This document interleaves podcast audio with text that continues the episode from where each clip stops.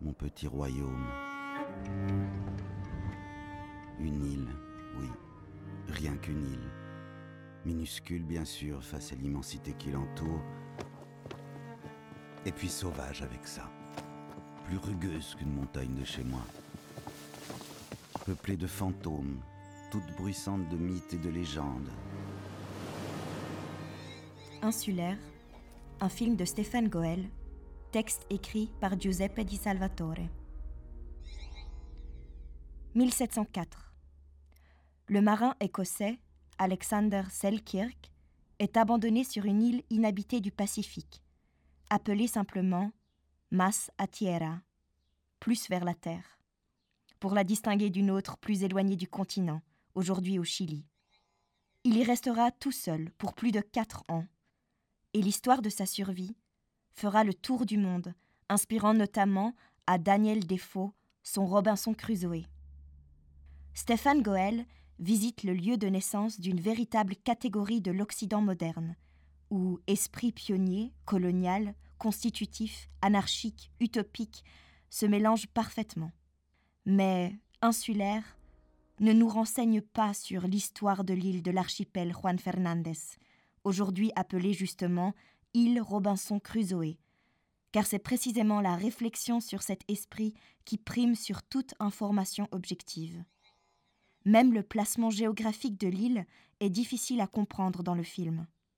Goël opte pour un film d'expérience, l'expérience de l'insularité, pour laquelle une certaine séparation du reste du monde, jusqu'à la sensation de perte de repères et de connexion, est fondamentale.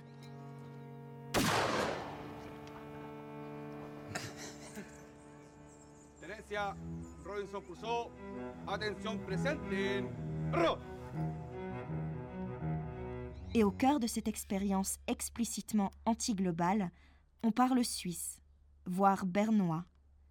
Par la voix de Pedro Lenz, nous sommes introduits aux beautés âpres et sauvages de l'île à travers une réélaboration signée par Antoine Jacou, du journal d'Alfred von Roth, puis de Roth, dernier colonisateur de l'île au milieu du XIXe siècle et fondateur de la communauté qui y vit encore aujourd'hui.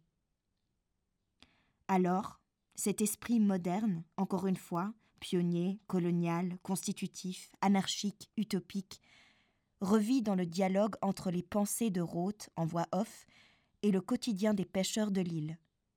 Et surtout, renvoie à une réflexion sur la Suisse, sur sa modernité, son esprit insulaire, sur la mythologie de son exceptionnalisme.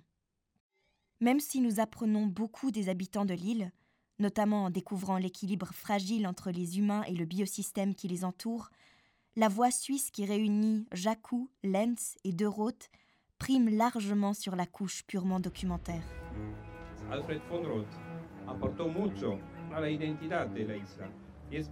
que contiene una gran parte de cultura suiza. Aussi, grâce à la distance apportée dans le film par une bande sonore plutôt contemplative, Stéphane Goel construit donc un discours subjectif qui, avec sincérité, avoue la distance incontournable de son regard.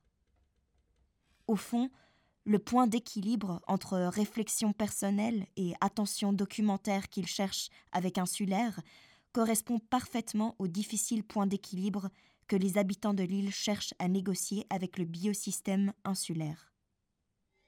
Les thématiques écologiques et migratoires touchés par les habitants, gagnent ainsi une perspective historique, voire philosophique.